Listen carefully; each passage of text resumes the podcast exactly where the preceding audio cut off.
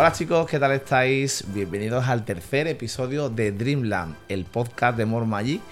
Y una semana más estoy aquí con mis dos colaboradores de confianza, colaboradores habituales, Jesús More Magic Hola, buenas tardes a todos. y Noemí Tramadora. Muy buenas, ¿qué tal? ¿Qué tal chicos? ¿Cómo va eso? ¿Ya vamos por el tercero? Bueno, yo ah, me gustaría pues eso, que, que hubiera buen feedback con los podcasts, que la gente lo esté disfrutando, que les guste. Eh, me encantaría saber qué tema les gustaría que habláramos, no, obtener un poquito de feedback así de la gente que nos escucha. Yo quiero agradecer a todos nuestros oyentes y visualidad- visuali- Vis- Bueno. vi- vi- no. Son oyentes y y eh, espe- telespectadores. telespectadores. Que parece que nunca han visto el Grand Prix.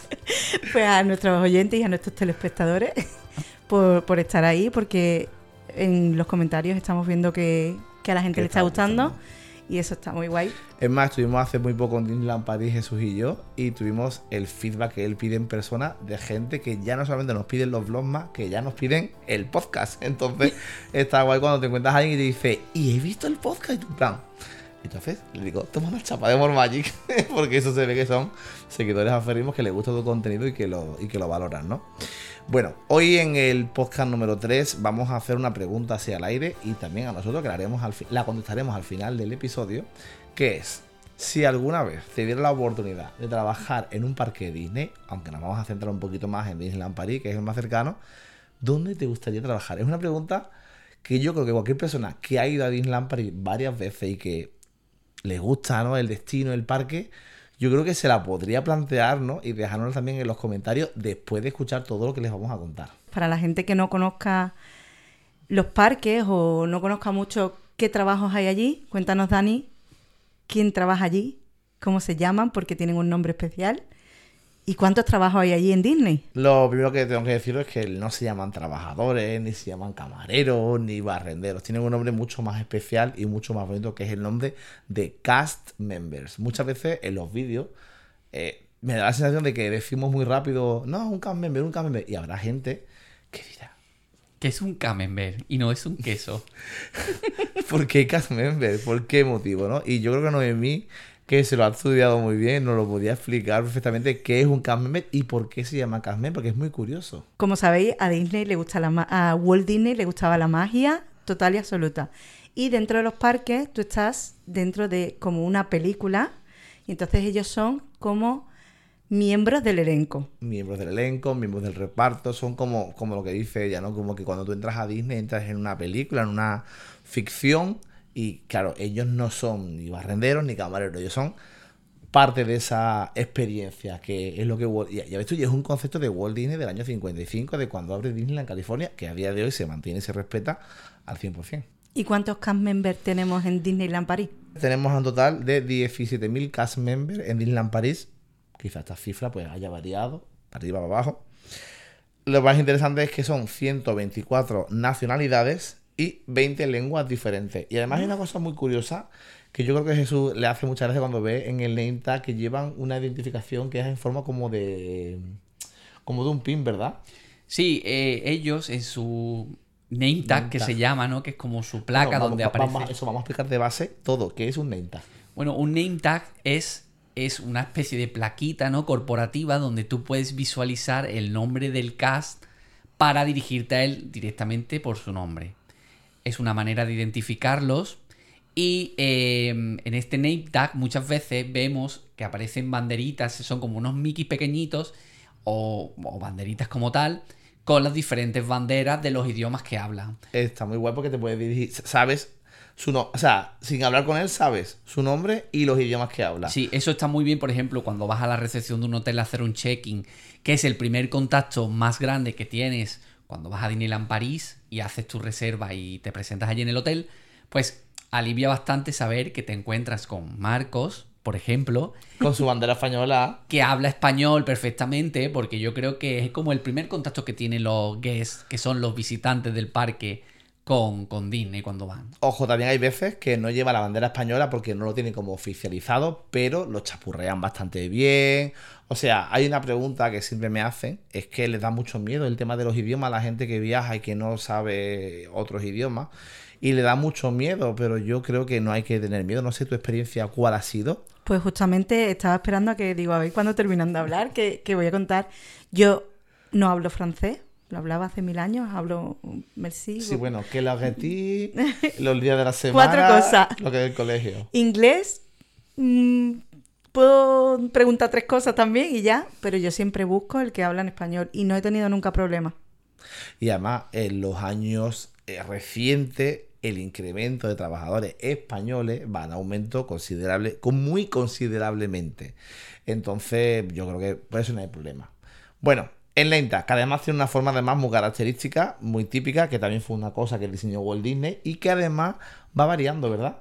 Sí, bueno, va variando dependiendo la temporada temática que estemos viviendo, dependiendo el hotel en el que estés, porque por ejemplo en Avenger Campus el name tag es diferente al resto de Es que trabajadores Avenger del Campus, parque. Avenger Campus, para que no lo sepa, en la zona de los Vengadores de Marvel, es como una tierra dentro de un parque Disney aquí en París. Y además tengo que decir una cosa, porque es que no solo son cast members los trabajadores del parque como tal, sino también los caballos que, que mueven lo- los... ¿Cómo se llama eso? Eh, Hay un tranvía, un vehículo por Main en el que te puedes subir y lo tira un caballo que también es un cast member, es un miembro del elenco. Y tiene su name tag con, su nombre.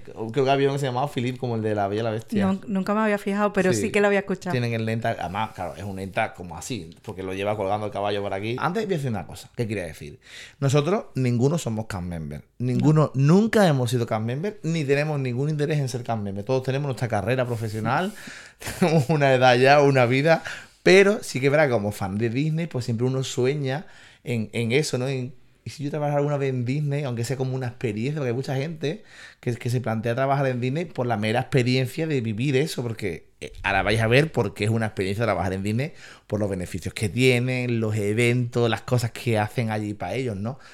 Pero sí queremos dejar claro eh, desde el primer momento del podcast que esto simplemente es una forma de, transmitir a la audiencia pues la importancia de los trabajadores de, de los parques Disney, la importancia de los cast members que hay en todos los destinos Disney y una frase que además ha usado Disney recientemente cuando abrió la pandemia, no magic without you, no hay magia sin ellos, sin los cast members no sería posible crear lo que son pues toda la magia de los parques. Entonces, bueno, quería dejar eso bastante, bastante claro, creo que estáis de acuerdo conmigo, ¿no?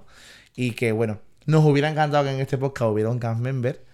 Esperemos que a Dreamland vengan más de un cast member a contar su experiencia.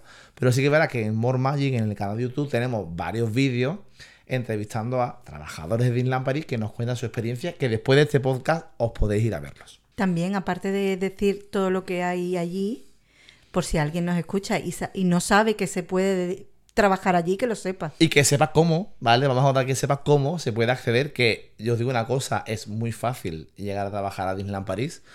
Básicamente, ¿sabes? teniendo el francés, el francés. Vale. O sea, la clave es el francés. Una vez que domines el francés, o sea, que no tienes que hacer nada especial, que no son. que es muy fácil trabajar en Disneyland París. Porque además, es que además, como hay 500 tipos de trabajos, fíjate, 500 profesiones, pues es muy, es muy sencillo, ¿no? Vamos a pasar a hablar, pues, un poquito así por encima, si os parece, de esos puestos de trabajo que ofrece Disney o Disneyland París más concretamente. Hay muchísimo, muchísimo, pero sobre todo lo, que- lo que nosotros vemos cuando vamos como visitante, ¿no? Lo primero que, por ejemplo, podemos nombrar, por ejemplo, en los hoteles, ¿no? Como en cualquier otro hotel, cuando llegamos al principio, pues está en conserjería. Conserjería es un poco como el que en el hotel te atienda a tus peticiones especiales, como por ejemplo, necesitas reservar un restaurante, un taxi, ¿vale? Y No luego- sería lo mismo que el que te hace el check-in, ¿no? no, se diferencian de personal de recepción y personal de conciergería. En todos los hoteles hay conciergería, conserjería en español sería, ¿no? Y un poco pues se encarga, pues mira, pues no tengo reserva para comer, a ver si te me puedes buscar una reserva o una petición especial que yo necesite por algún motivo, quiero una excursión, quiero un taxi, quiero información de Sí. los horarios, la tarjeta, por ejemplo, de discapacidad que, se les da a la gente que tiene una discapacidad para que no haga cola en Disneyland París, también la hacen en Conciergerie. Además, creo que no tienes que tener estudios específicos para muchos de los cargos hoteleros. Supongo que se tendrá en cuenta que tú hayas estudiado algo relacionado con turismo, tengas experiencia en recepción, porque tendrás a lo mejor experiencia en varios idiomas. Pero a excepción de algunos cargos específicos, más directivos o más de ingenieros o el tema sanitario, que sí se necesitarán unas formaciones específicas, en la mayoría no necesitas tener formación hotelera ni experiencia hotelera para trabajar dentro de un hotel. Ganas de trabajar, ganas de aprender el idioma y cualidades comunicativas para comunicarte con los visitantes. Justamente lo bueno que tiene una empresa tan grande como Disney es que es muy fácil crecer dentro porque hay una cantidad de oferta increíble. Y es más, ellos promueven mucho eso de eh, la embajadora que empezó vendiendo palomitas en Fantasyland y ahora ha llegado a tal puesto. Así que yo creo que lo que tú dices es verdad. Es más, doy fe de que conocemos a gente que trabaja en recepciones de hoteles y demás que no ha hecho turismo, pero sí es verdad que si tú has hecho turismo o has estudiado algo relacionado con la hotelería, pues lógicamente te van a tener mucho más en cuenta. Claro, y además es una oportunidad muy buena también para coger experiencia y para desarrollarte profesionalmente dentro de lo que tú has estudiado. Que eso creo que es bastante positivo. Bueno, pues en los hoteles, recepcionista, conciergería, camareros, cocineros, eh, servicio de equipajes, eh, servicio, por ejemplo, de animación, que también lo hay en los hoteles, servicio de tienda, o sea, imaginaos todo lo que hay ahí solamente en un hotel, un montón de puestos. Pero luego, si por ejemplo hacemos el, el recorrido que hace un pues se encuentra con la gente de ticketing, que la gente que están en ticketing son los que están en los tornos de acceso al parque, en las taquillas donde la gente tiene que ir a comprar ciertas entradas. También hay un equipo muy grande en la zona de parking, que atienden tanto el peaje del parking, el mantenimiento del parking, como también, por ejemplo, la zona de guardería de mascotas, que también está allí en el parking. También tenemos, por ejemplo, pues mira, un, un puesto que a mí me gusta mucho y creo que es uno de los que más la gente ve, es al Guest Flow. ¿Sabéis lo que es un Guest Flow? No. ¿Tú sí sabes lo que es un Guest Flow? Hombre, tú eres un experto ya como que yo. Un Guest Flow son los cast members que van dependiendo de la zona del parque de un color a otro, que son los que te dan dentro del parque, mm, te invitan a, o sea, controlan el flujo de movimiento de los guests. Es decir, por ejemplo, cuando hay una cabalgata y están diciendo, venga, pasa, pasa, que no te puedes parar Ah, aquí. vale. Por ejemplo, ellos son los guest flow. Por ejemplo, un espectáculo, los que se ponen para que, las- para que las carrozas pasen y nadie salte a, a, digamos, a por donde pasan las carrozas. Ellos son los guest flow. Al Sí, final son los que protegen un poco de que ningún guest, claro, se haga daño ni le haga daño a ningún personaje Disney o actor, bailarín o lo que sea. Y además son un punto de información muy fácil, pues para dudas de está pasando un desfile, no quiero cruzar por medio, por dónde puedo ir a tal destino, a qué hora es un espectáculo u otro, porque no se mira en la aplicación. Son también una forma también accesible de preguntar dudas que haya sobre el funcionamiento Sí, del sí, vamos, los Guest Flow tienen muchísimo más puestos de trabajo, o sea, muchísimas más funciones las que os he contado, porque es que son realmente eso, Guest Flow, los que eh, manejan el flujo de los visitantes, ya sea para desalojar una zona, a la hora de cerrar el parque, a la hora de abrirlo. Por ejemplo, en pandemia tenían muchísimo trabajo porque eran un poco los que iban informando y recordando a la gente el uso de mascarillas, Uf. la distancia social, llevaban cartelitos y, y también, sobre todo, un sitio donde se les ve muchísimo es en la parade. Cuando hay una cabalgata son los que están, que, que van una burrada de Guest Flow con la cabalgata. Y mientras esperamos la cabalgata, también hay normal, son también Guest Flow. Sí, todos, todos Que son algunos hacen Sí. juegos con niños y demás. Sí. Generalmente son los que te dicen que no puedes pisar por debajo de la acera porque hay riesgos de que si pasan los personajes se tropiecen, de que tengas tomes unas medidas de seguridad adecuadas como no subirte encima de una papelera, encima de una farola, no ver el show de Illumination de, Dun, de Dunjardin. Ellos son un poco los que eso manejan a la gente y, y hace que se rijan o que se cumplan las, Las normas, normas. de funcionamiento del parque. También intervienen en algunas en algunos encuentros con personajes, como por ejemplo el pabellón de las princesas y en el Meet Mickey también ellos son los que controlan el flujo de visitantes de esos sitios que son como muy con mucha afluencia y mucho más. Seguro que todo el mundo ha estado con un guest flow y ha hablado con un guest flow. Y a mí es un puesto que me gusta mucho. Luego también, bueno, no ten- spoiler. Luego también tenemos los que están trabajan en boutique, que trabajan en tiendas, que normalmente están contratados por zona del parque. Están cotados para Fantasyland y tienen como varias tiendas en las que pueden ir moviéndose dependiendo del día donde los manden. Luego también tenemos, por ejemplo, restauración, camareros, eh, tanto de comida rápida como de servicio de mesa, cocineros. También tenemos, por ejemplo, el equipo de entertainment, que para mi gusto es de los más importantes, de los más eh, con mayor fuerza ¿no? en Disneyland París, que son todos los que se encargan de preparar los espectáculos, desde los técnicos que preparan los fuegos artificiales, hasta los acompañantes de los personajes Disney, hasta los bailarines de las cabalgatas, ¿no? Es un equipo Los técnicos de luces, de... Efectivamente, o sea, al final Disneyland Paris tiene un equipo absolutamente bestial de entertainment y, y de un nivel y una calidad bastante, Sí, bastante además alta. en una parade normal, como puede ser la de actualmente la de Navidad, que es la que se está desarrollando ahora mismo porque estamos en la temporada de Navidad, puede haber perfectamente cerca de 100 personas trabajando o más. Pero 100 ¿para personas, 100, pe- perdona, 100 personas no detrás del, de las cámaras, 100 personas en escena.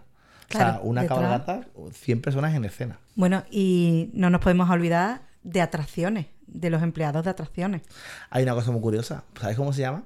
No, Además, una cosa muy curiosa que hace poco es- le escuché a alguien o leí a algún sitio, se llaman operador barra animador atracciones. Entonces, claro, cuando esa persona vio su contrato, dijo, yo tengo que animar.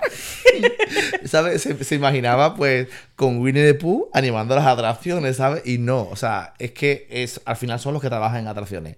Operador, que está claro que significa operar la atracción, y animador se supone que en ciertas atracciones o ciertos cast members, pues un poco se, se- de- claro, depende de la atracción. Lógicamente no es lo mismo en el Petit en el circo que la Tower of Terror, pero se tienen que meter en el papel para meter a los gays en la historia de la atracción. En el episodio anterior estuvimos hablando de la Tower of Terror y algo que dimos como mucha importancia era que los que trabajaban allí se metían muchísimo en el papel. Animador de atracciones. Yo creo que es muy importante, un puesto muy importante, incluso me atrevería a decir que tendrán en cuenta que hable varios idiomas con fluidez, porque es muy difícil eh, manejar a la gente en atracciones, sobre todo en aquellas donde la seguridad de las personas puede estar en peligro si no se realizan las cosas como hay que hacerlas. Si en un protocolo de evacuación no se realizan las medidas o no se siguen las medidas como los CAS te indican.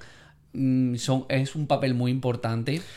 Y estresante, porque también si os dais cuenta, en ciertas atracciones, o sea, para que, para que eh, los guests esperemos lo menos posible, ellos tienen un protocolo de go, go, go para eh, cuando llega un tren, por ejemplo, Big Thunder Mountain, cuando llega un tren de Thunder Mountain, que la gente desembarque lo antes posible y embarque lo antes posible, ¿no? Además, también tiene que atender, pues, por ejemplo, eh, visitantes con, con necesidades especiales, gente que se monta en sillas de ruedas. Eh, hay vehículos de atracciones de Disneyland París que están preparados para que la gente se monte con la silla de ruedas, gente que es no transferible. Es más, hay atracciones como It's a Small World, como Pedazos del Caribe, que para que entre la silla de ruedas tal cual en la barca, pues tienen que parar la atracción, son barcas especiales que tienen guardadas en el backstage que la tienen que sacar, porque yo lo he visto en más de una ocasión.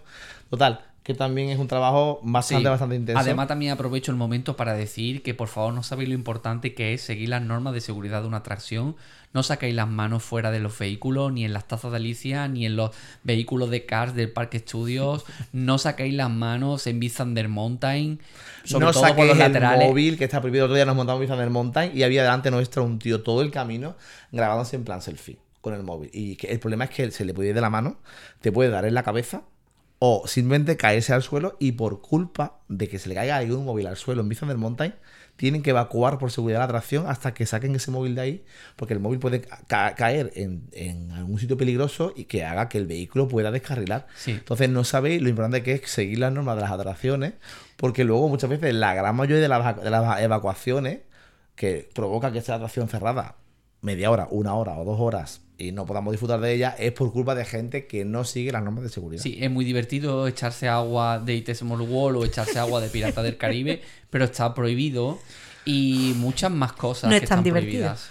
Quitarse las orejas en atracciones como, como Space Mountain o Thunder del Caribe también que se pueden caer. Exactamente. Seguir las normas de seguridad, no habrá ninguna puerta dentro de las atracciones que no estén permitidas, Otra cosa. Que, estén solo para, para personal autorizado. No habréis puertas que no os corresponden. Nos evacuaron de Web, Spider-Man Web Adventure, porque alguien dentro de la cola abrió una puerta de emergencia y se metió. Entonces se puso a. a- Claro, entonces no podían activar la atracción porque tenían el peligro de que esa persona de alguna forma accediera a lo que es la atracción y sea, lo, lo atropellas un vehículo. Pero la gente es que no tiene dos dedos de cabeza. Y entonces, después de Entonces hacer la es un trabajo muy pues, importante. todos los que estábamos allí, para afuera nos quedamos sin montarnos en Speedman. Es muy importante también el detrás de, de escena. Tenemos cuerpos de policía, de, de bomberos, médicos, enfermeros, arqui- hay arquitectos, hay millones de, de puestos. Es que si tú ya tienes una profesión y quieres trabajar en Disney, busca en internet porque seguramente hay algo para ti. Yo quiero hablar de los bomberos, porque me parece una cosa muy curiosa. Muy, muy curiosa. Porque hay gente que dirá, ¿por qué tiene Disneyland París un cuerpo de bomberos, no? Si tantos incendios hay. No, es que resulta que el equipo de bomberos de Disneyland París es realmente el equipo de emergencias.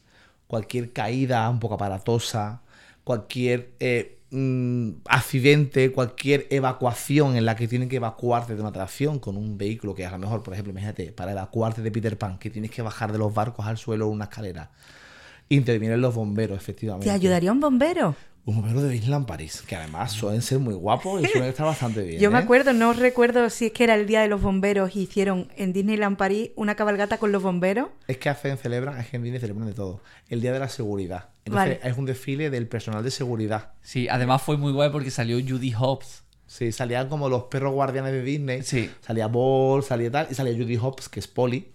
Y, estuvo muy guay. Además, en ese desfile, que lo podéis buscar en internet, se ve todo el equipamiento de salvamento que tiene Disney. Sacaron barcos, porque tienen un lago, con lo cual tienen un barco de salvamento, tienen lanchas, tienen grúas, tienen. O sea, todo lo que te puedas imaginar de salvamento para cualquier cosa que pueda ocurrir en el parque, que al final piensa que son muchísimas millones de personas las que pasan por ahí al año y que pasan cosas. A nuestra amiga Silvia le pasó una cosa un poco surrealista, bye baby Rose, un besito, y es que estaba cenando en un buffet libre y tuvo un pequeño percance. Fue que, eh, por error, alguien dejó platos recién sacados de las lavavajillas Se quemó. muy caliente. Entonces, claro, ella pues fue a por el plato, que sabes que lo ponen como una especie de. ¿tal? Lo cogió y, claro, se quemó. O sea, no se quemó de que se le quemase la piel, pero de esta que tú Metió te repino. quemas y que te hace falta una crema o algo. Claro, ella, lógicamente, pues claro, pegaría un grito, no sé, bueno, no sé cómo fue. La cosa es que llamaron a los bomberos y ella se sentía un poco ridícula y violenta porque decía, a ver. Pero claro, es que no es que llamen a los bomberos porque quieran hacer esos ridículos, es que es el equipo que tienen de emergencias allí, ¿no? Lógicamente, si la cosa va más, pues ya llamarían a, un equipo de emergencia, pues tipo la UBI móvil o tal, ¿no? Pero el primer acuda ante una emergencia es el, el cuerpo de bomberos que están formados para ese tipo de cosas, para primeros auxilios y demás. Yo tengo que hablar, so- voy a dar un dato y ya paro, ¿vale? no sé si sabéis que Disneyland París es uno de los jardines más grandes de Europa. Ay, tenemos que hablar de los jardineros, Tiene claro. 35.000 árboles y más de un millón de flores plantadas cada año. Imaginad quién hace que los parques aparezcan tan bonitos, tan llenos de flores, tan primaverales, esos jardines, esas flo- esos parterres llenos de flores continuas, cómo cambian de unas temporadas a otras. Bueno, pues está el equipo de jardinería de Disneyland París, otra de las profesiones que se pueden ejercer dentro de, del parque. jardinería paisajística porque no son una jardinería normal, que es que es una, obra de arte, lo hemos fijado en este último viaje, en los parterres junto a It Small Wall que con flores hacían los símbolos de It Small Wall. Una pasada. ¿Los o sea, símbolos? lo sé. Sí. O sea, tú sabes, la fachada hay una estrella Ah. una luna. O sea, hay varios elementos de la fachada de Small World que están recreados ahora en los jardines de alrededor de la atracción con flores. O sea, o lo que te conté el año pasado, de esa flor eh, navideña que parece que tiene escarcha, que tal y cual. O sea, o, por ejemplo, este año en Halloween que utilizaron pimientos de estos pequeñitos picantes que son, que eh, parecían como garras de bruja. Saliendo de. Es increíble. O sea, el equipo de paisajismo. Es más, mi familia cuando vino conmigo en agosto, bueno, con nosotros, fliparon. Lo típico, mi madre, mis tías, Maruja, toda la vida, fliparon con los jardines. O sea, es que Fantasía Garden es una maravilla. Y lo que dice él es cierto, ¿no? Porque es un trabajo que se hace, evidentemente, cuando el parque cierra, que también eso nos da una pista de que en el tema de los trabajos, Disneyland París nunca cierra, porque Disneyland París, cuando se van los visitantes y cierra las puertas, las luces no se apagan. Ahí empiezan a entrar reponedores, jardineros, equipo de limpieza, mm, equipo también de decoración que a lo mejor tiene que cambiar la decoración de algún sitio y poner una decoración nueva. Todo eso se hace de noche, ¿no? Entonces, Incluso los bailarines. Porque los bailarines para ensayar en medio de la cabalgata tienen que no haber nadie para poder hacer eso. efectivamente, efectivamente. Hay un puesto de trabajo muy curioso que, a ver si lo digo bien en francés, que es aviller o algo así, que son directamente aviller, creo que es, que son las personas encargadas de preparar la ropa y los trajes de los personajes Ah. Disney, la ropa y trajes de los bailarines, para que en la cabalgata todo salga bien y en la cabalgata todo salga perfecto, ¿no? Y, y además, fíjate que en Francia, que la moda es algo tan importante, pues es un departamento, el de creación de vestuario. Sí. Además, departamento muy potente. imaginaros el equipo que hay detrás de un cuerpo de baile que sale en plena lluvia y que volverá todo mojado de la lluvia. O sea, hay mucho trabajo detrás. Yo quería preguntar algo, porque eso es algo que a mí me sorprendió y no sé si es verdad. Lo- ¿Los bailarines están maquillados y peinados a la perfección? ¿Son ellos mismos los que se maquillan? Tienen un equipo que se llama Cosmetology, se llama ese equipo, que forma parte del equipo de Entertainment. Y dependiendo el tipo de maquillaje que sea, hay algunos que se lo hacen ellos y otros que se lo hacen. Depende, depende. Hay bailarines que sí se lo hacen ellos mismos, porque Increíble. es algo más sencillo y más rutinario.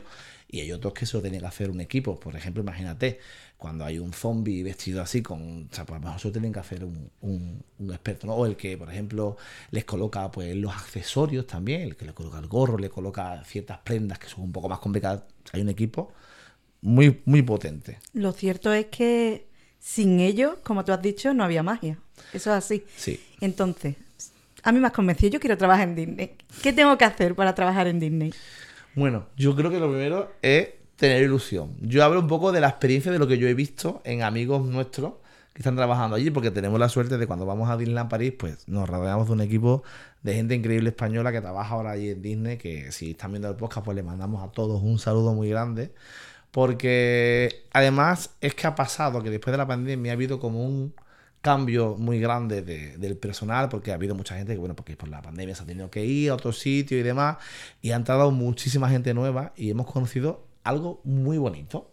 Y es como seguidores de nuestro canal, de pequeñitos, porque son una generación que tienen entre 25 y 30 años, que eso ya son pequeñitos para nosotros, pues es una generación, oye, que llevamos ya subiendo vídeos 6 o 7 años, entonces, que digamos, ha, cre- ha crecido un poquito con los vídeos de More Magic, vale. o sea, Qué to- fuerte. todo entre comillas, porque somos jóvenes, ¿vale? Que a ver, que tampoco es que llevemos mucho tiempo haciendo vídeos, pero sí que verá que hay gente que nos lleva siguiendo 5 o 6 años. E incluso gente que ha entrado a trabajar gracias a los consejos que ah, Dani ha dado junto a Carlos y otros cast en vídeos en YouTube. También las veces que Dani ha puesto en Facebook que había entrevistas para cuerpo de baile, para lo que sea.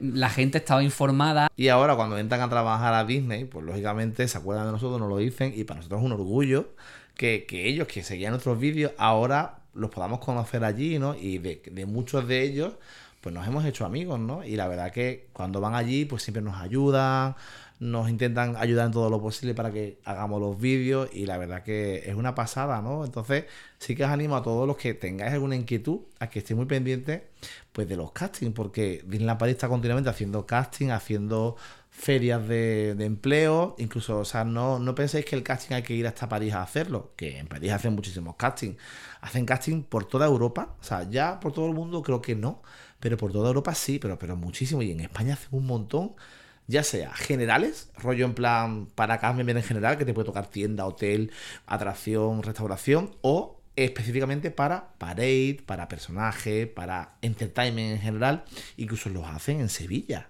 Han hecho en Sevilla, en Málaga, en Madrid, en Barcelona. De hecho, ahora en enero, hay el 16 de enero van a Madrid y el 18 de enero a Sevilla. ¿Para qué exactamente? Pues creo que ponía como eventos de empleo, no que creo Vale. que es para cualquier cosa, no audición de, de bailarín. Porque cuando es de bailarín y eso lo especifica, porque claro, ahí sí que en bailarín tienes que tener pues unas características. O sea, antes de ir al casting tienes que mandar como una foto, creo que un vídeo, un poco para que vean que sí, que algo sabes bailar, que no hay que ser un bailarín experto para entrar a trabajar en Disneyland París. Y de hecho, también si vives en Francia, que supongo que, que mucha gente no lo hará, pero si vives en Francia tienes la oportunidad de ir sin haber concertado una cita mm, una cita previa. Claro. Vas un- todos los miércoles tienen como un evento, como se llama Feria de Empleo.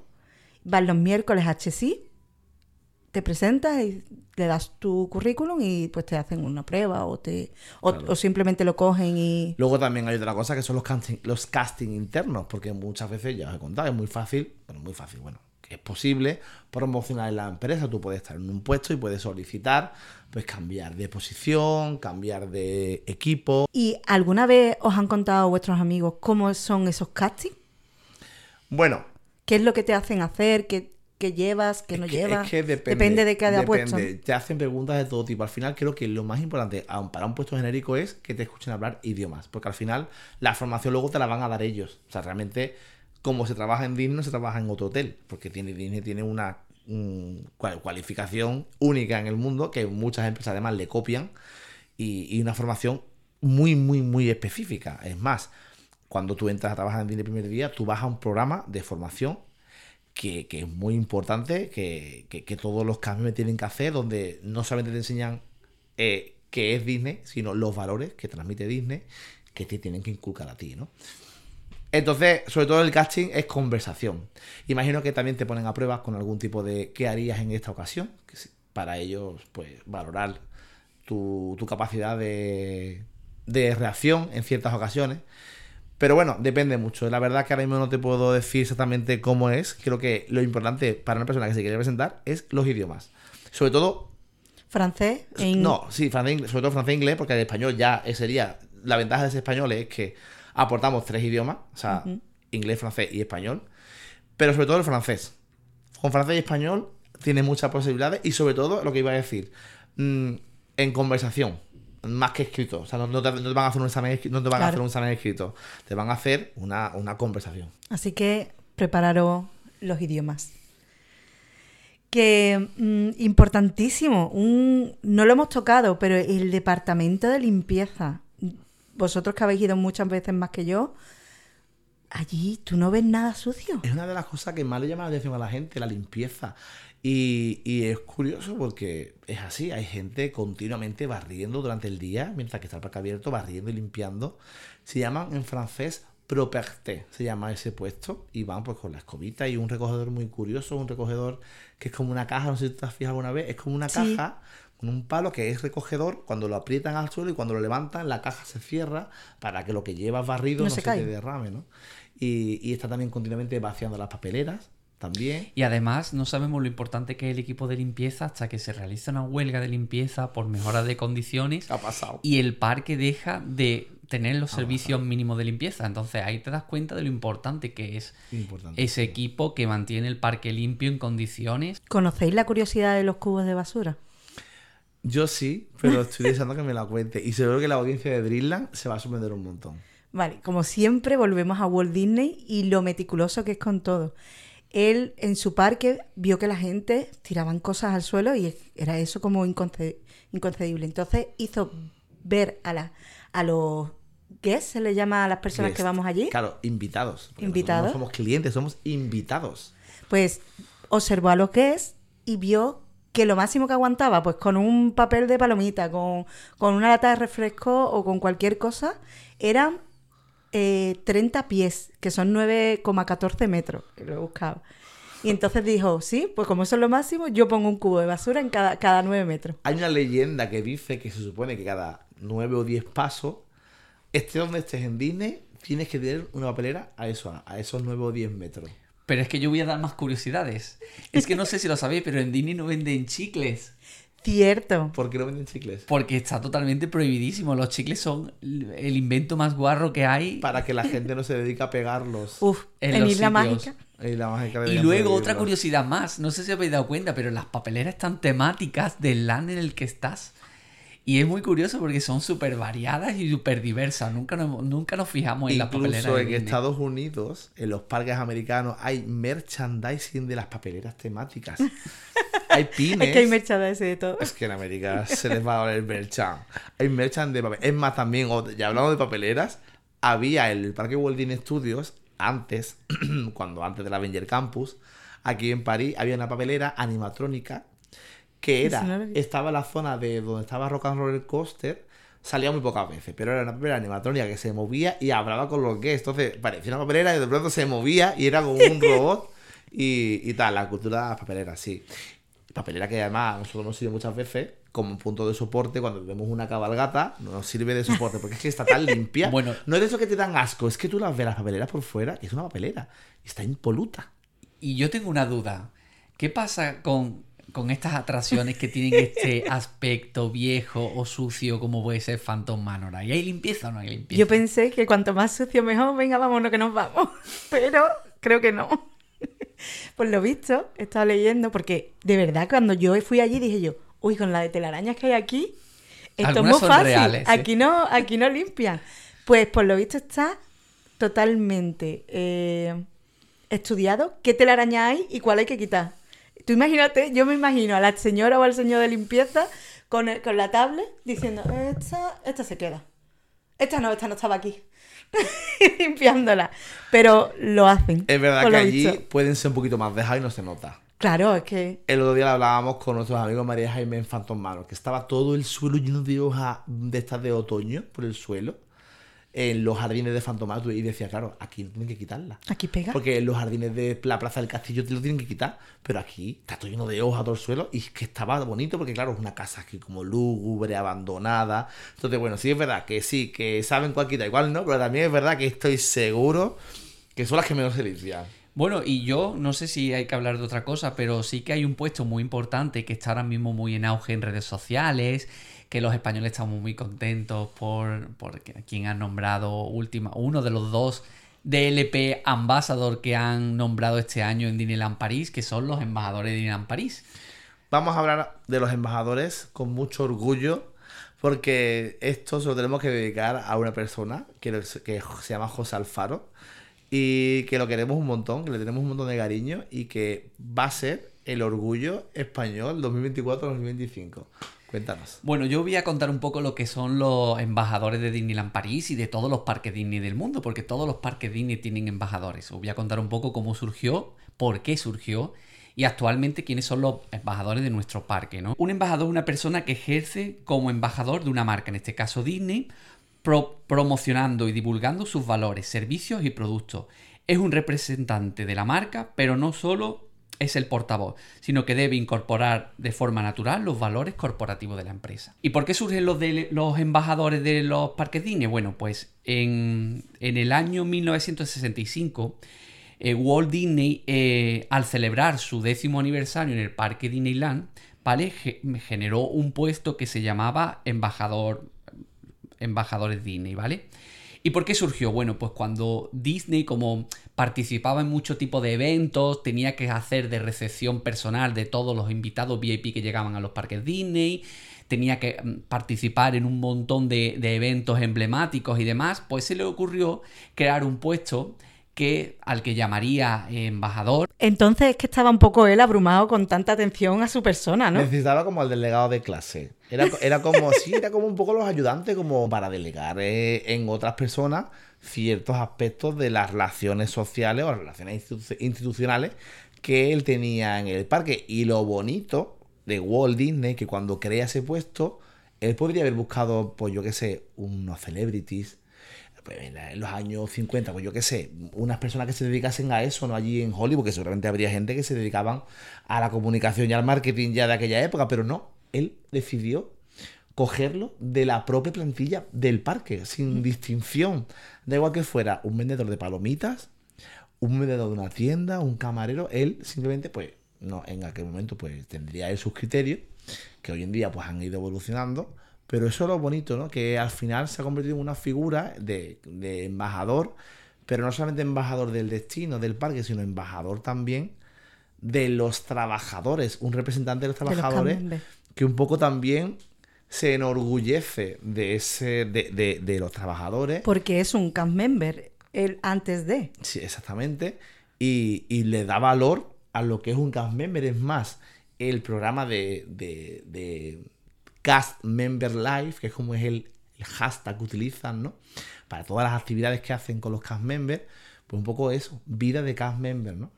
Son los maestros de ceremonia en eventos externos, en eventos internos, en programas de televisión, en programas de radio. Representan la magia y la esencia de los parques Disney y lo transmiten a los demás trabajadores del parque, ¿no? Atienden también, por ejemplo, a los medios de comunicación en muchísimas ocasiones. Sí, a celebridades y también son madrinas y padrinos de Disney, de Disney Volunteer, que ahora Noemí nos contará lo que son los Disney Volunteer. Pero que- antes hay que hablar cosas de los, de los ambassadors. Sí, yo quiero comentar que la primera embajadora que surgió en un parque Disney era guía turística, se llama Julie Rain y fue nombrada por el propio Walt Disney para servir como la primera embajadora oficial, Qué ¿vale? orgullo. ¿Os imagináis ese día que te llega Walt Disney y te dice, mira Julie, que es que no puedo más, no doy abasto, Eres mi mano derecha. vas a ser mi Vas a ser embajadora"? yo. Qué guay. Mira la, la cara de esa mujer.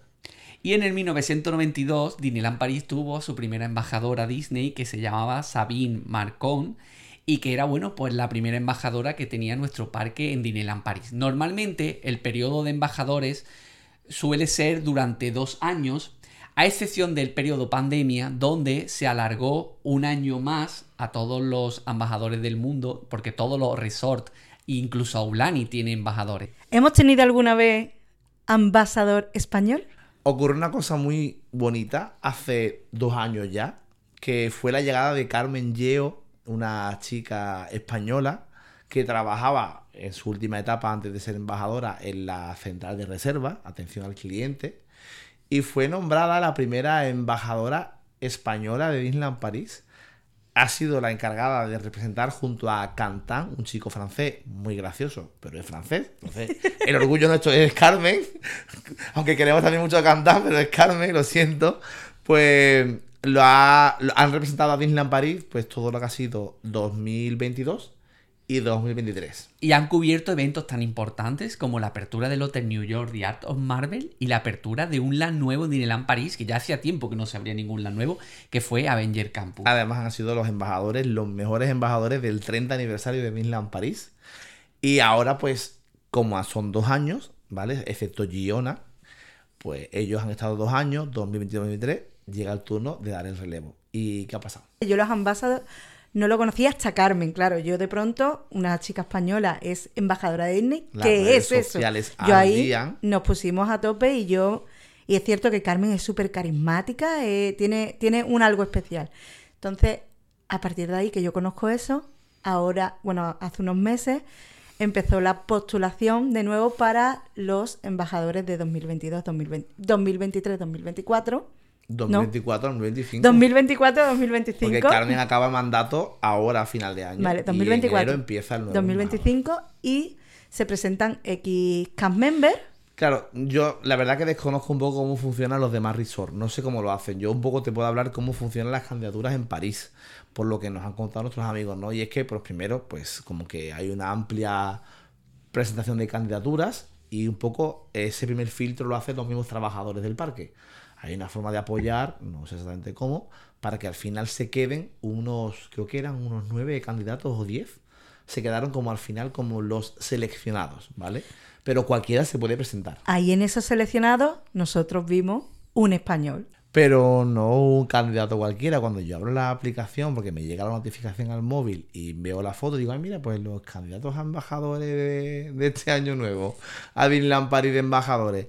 Y cuando abro la foto y me digo, voy a ver si conozco a alguien de vista. Y en ese momento, cuando veo José Alfaro, o sea, no me lo podía creer, es que además eh, es amigo nuestro, hemos estado con él alguna cosa en Disneyland París, nos ha atendido muchísimo, nos ha ayudado muchísimo en Disneyland París, en todo lo que hemos necesitado. Hicisteis un tío- directo en pandemia, ¿no? Hicimos un directo con él en pandemia hace un par de años. Y además él es muy fan de los podcasts.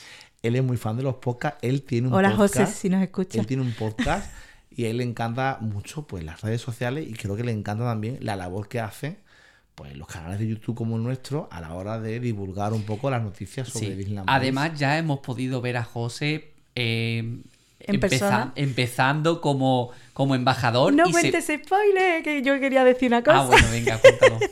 Pero importantísimo, estaba entre los nueve un español teniendo a Carmen de embajadora. Ah, ¿Qué dijimos muchísimo. todos? Ojalá sea, pero es que va a ser imposible. Como van a haber dos embajadores seguidos españoles. Entonces, bueno, Y a los cuatro finales. pasó a los cuatro finales porque después empiezan a hacerle como bueno como a unas entrevistas personales para valorar un poco las cual- cualidades de cada uno porque al final van a representar al parque y al final pues se quedó entre los últimos finalistas no pero hay una cosa muy curiosa que yo te quiero contar y es que nosotros hace un año justamente en noviembre del año pasado cenamos con José y con Ana que es su chica y estuvimos cenando y charlando, lo típico, pues una embajadora española, pues hablamos mucho de Carmen, de que qué guay, que qué fuerte, que, que, que bien lo está haciendo y demás. Y una de las cosas que le comentamos es No. no. José, ¿tú por qué no te presentas? Le dijimos Y que le, le pegaba mucho, le pegaba mucho. Porque José es muy corporativo, tiene un amor por Disney increíble, tiene una forma de comunicar increíble. Entonces se lo comentamos. Y la, y la y Ana, su chica, yo estoy harto de decir lo que lo haga, no sé qué. Pero claro, yo no sabía que se había finalmente presentado. Cuando yo vi esa sorpresa, o sea, fue increíble. La gente se ha volcado con él, la gente de More Magic, lo hemos apoyado al máximo. Salió. Salió, Gana- sí. Ganador. Yo digo ganador Bueno, porque es que se- se vivimos hizo- esa de esto como en plan, ¡Uh! Ha sido José. Se hizo un evento en el estudio D del Parque Walt Disney Studio donde fueron más de 500 cast members a presenciar aquel evento y donde Dani hizo un, un, Un directo. un directo exclusivo con la comunidad donde vi- visteis, porque yo estaba trabajando, Yo estaba. ese directo y bueno, al fi- finalmente ganó José. La verdad es que, sinceramente, de esto que tú dices, sería una pasada, pero no creo que pase, porque sería como, después de Carmen, él, sería como ya como tocar el techo, ¿no? Con los dedos. Y finalmente fue él, fue él, José Alfaro, junto a un chico francés que se llama Dylan, y eh, van a ser ellos los nuevos embajadores de Disneyland París, tanto para 2024, 2025, y ya tú que decías, los eventos en los que Carmen y Cantán han sido anfitriones, José y Dylan van a estar en la apertura del Hotel Disneyland, en la nueva temporada que empieza el año que viene. Y probablemente muchos más eventos, pero se espera también que puedan estar, crucemos los dedos, en la apertura del De los reino- Juegos Olímpicos. Bueno, de los Juegos Olímpicos no, en la apertura del reino de Arendelle de Ah. Frozen, el nuevo land que están construyendo los estudios. Que vamos, confío que de aquí a que acabe 2025 esté abierto. Vale, y yo tengo una pregunta, Dani, ¿dónde, ¿ellos dónde hacen su formación una vez que son elegidos? Pues mira, hay una cosa muy bonita y es que, claro, esto ocurre en todos los parques a la vez. Es decir, en septiembre, es cuando se está haciendo ahora, puede que otras veces haya sido otro mes, pero últimamente septiembre. Pues esto ocurre en todos los resorts del mundo. O sea, ocurre en Disneyland París, en Shanghai, en Hong Kong, en Tokio, en Disney World en Orlando y en Disneyland en California y en Aulani. Eligen a los nuevos embajadores y ahora, pues como lo eligen en septiembre, pero ellos realmente no son embajadores oficialmente hasta enero, pues hay un periodo de estos tres meses en los que están en formación y en los que, en plan, en prácticas, acompañan a los embajadores salientes. Es decir, ahora Disneyland París se puede decir que tiene cuatro embajadores. Tiene Carmen y Cantán y luego Dylan y José. Al igual pasa en los demás resorts. ¿Qué pasa? Que en estos tres meses hacen ellos su formación. Creo que se han incorporado oficialmente al equipo de embajadores en octubre, es decir, tuvieron septiembre como para asimilar todo lo que se les viene encima. Octubre, noviembre y diciembre lo tienen de formación. Y en octubre él ya hizo su primera eh, intervención como embajador de Disneyland París, ¿no? Efectivamente, en, en octubre lo pudimos ver por primera vez. En el 100 aniversario de Disney, que se celebró en Disneyland París el 16 de octubre.